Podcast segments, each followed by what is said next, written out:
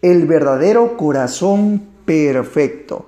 Cierto día, la gente del pueblo se congregó en la plaza principal para escuchar a un joven que afirmaba tener un corazón perfecto, sin marcas ni rasguños. Los presentes estuvieron de acuerdo con tal afirmación, todos menos un anciano que se acercó al joven y dijo, Tu corazón no es ni siquiera más hermoso que el mío. Sorprendidos, la gente y el joven miraron el corazón del viejo y vieron que latía vigorosamente, pero estaba cubierto de cicatrices.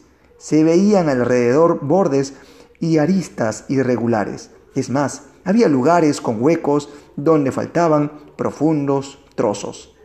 La gente se sobrecogió y se preguntaban cómo podía el anciano decir que su corazón era más hermoso.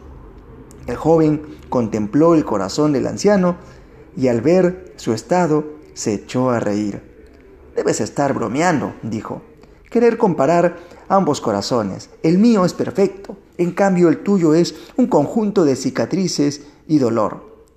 Es cierto, dijo el anciano, pero cada cicatriz representa una persona a la que entregué todo mi amor. Arranqué trozos de mi corazón para ofrecérselos a cada uno de aquellos que he amado.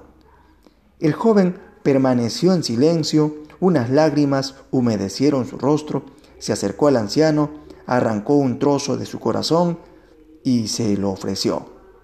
Y ahí termina este cortísimo podcast.